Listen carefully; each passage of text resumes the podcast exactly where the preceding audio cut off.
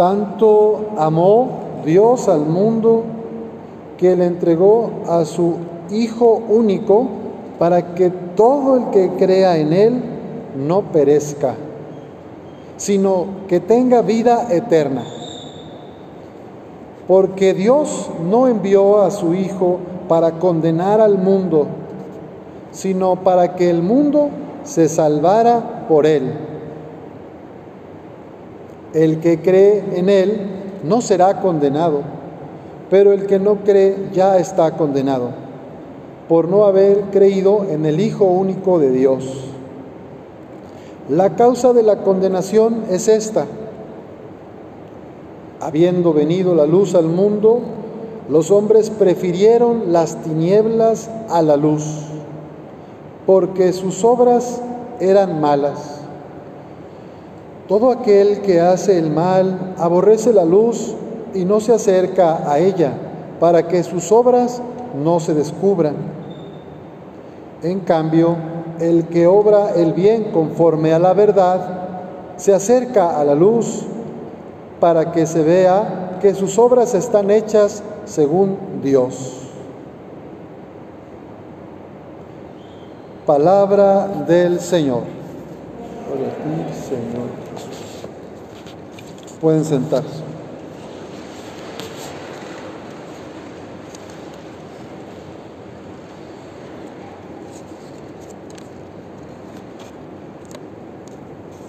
Hemos sentido el miedo, hemos sentido la angustia, algunos han hecho horas de fila para recibir la vacuna, hijos desvelándose, haciendo el espacio para que luego vayan los padres o abuelos. Hemos estado trabajando en comunidad, solidarizándonos con los más vulnerables. Hemos hecho eco de esta vida de los primeros cristianos. Siempre hay un grupo de personas en las comunidades, en las parroquias, en los diferentes ministerios que dan un paso más, que van un poco más allá de cuidar solamente a su familia, solamente el bienestar personal o de los más cercanos. Y así vemos hoy a los discípulos de Jesús en, los hechos de los apóstoles, cuando son aprendidos, atrapados y encarcelados.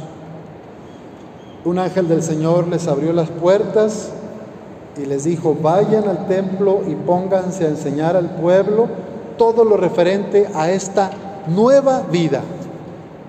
¿Cuál es esta nueva vida que hoy tú y yo estamos invitados a vivir?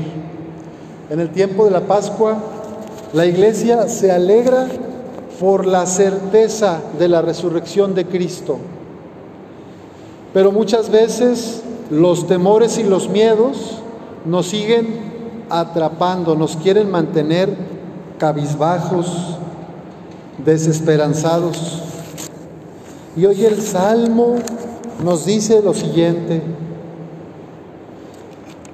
proclamemos la grandeza del Señor y alabemos su poder.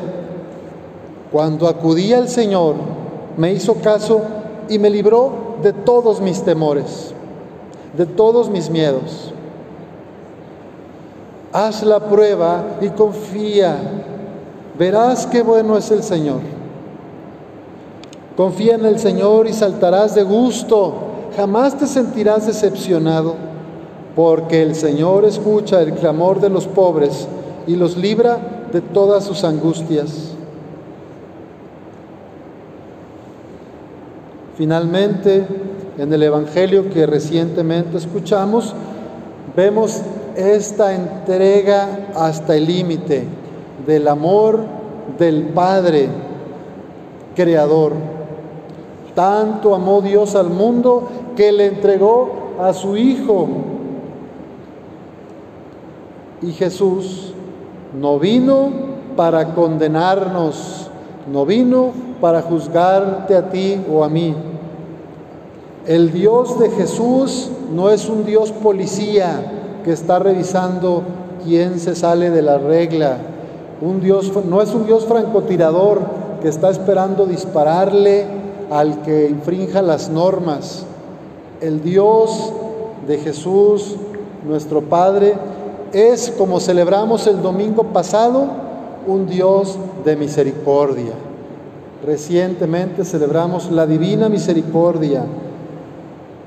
Dice aquí el Evangelio de San Juan, Dios no envió a su Hijo para condenar al mundo, sino para que el mundo se salvara por él. El que cree en él no será condenado, pero el que no cree ya está condenado. ¿Y cuál es la causa de condenación? El evangelista nos da la razón y la causa.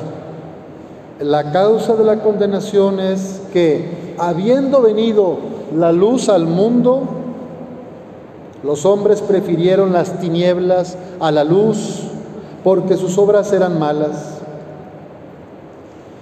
Nuestra vida cristiana se desarrolla en una batalla continua, en una lucha, en un combate espiritual donde todos los días se enfrenta la fuerza de la luz de Cristo resucitado que nos invita al amor, al cuidado, a la ternura, a la empatía y por otro lado está la fuerza del mal espíritu, que nos lleva al egoísmo, a la soberbia, a la vanidad, al señalamiento, al juicio, a destruir a otros y a mí mismo.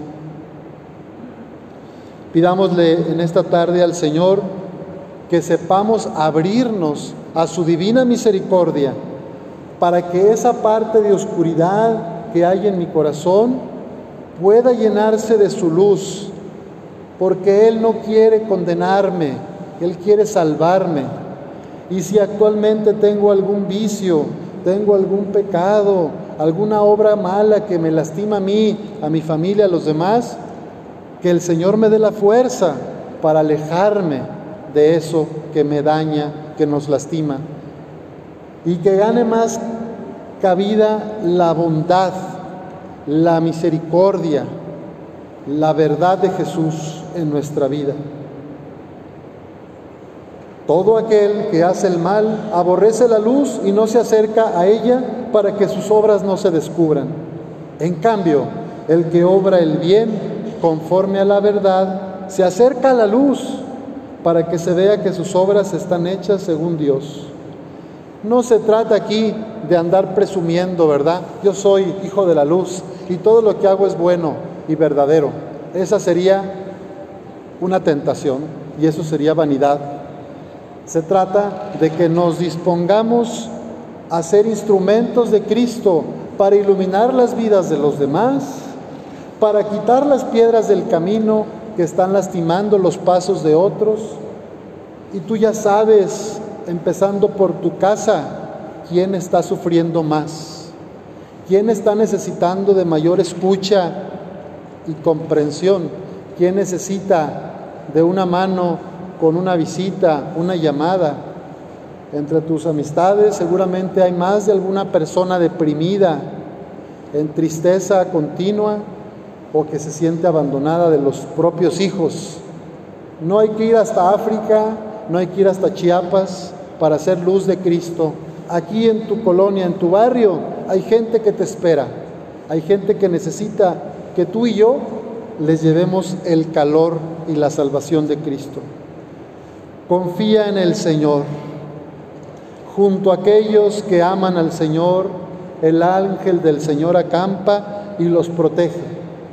Haz la prueba y verás qué bueno es el Señor.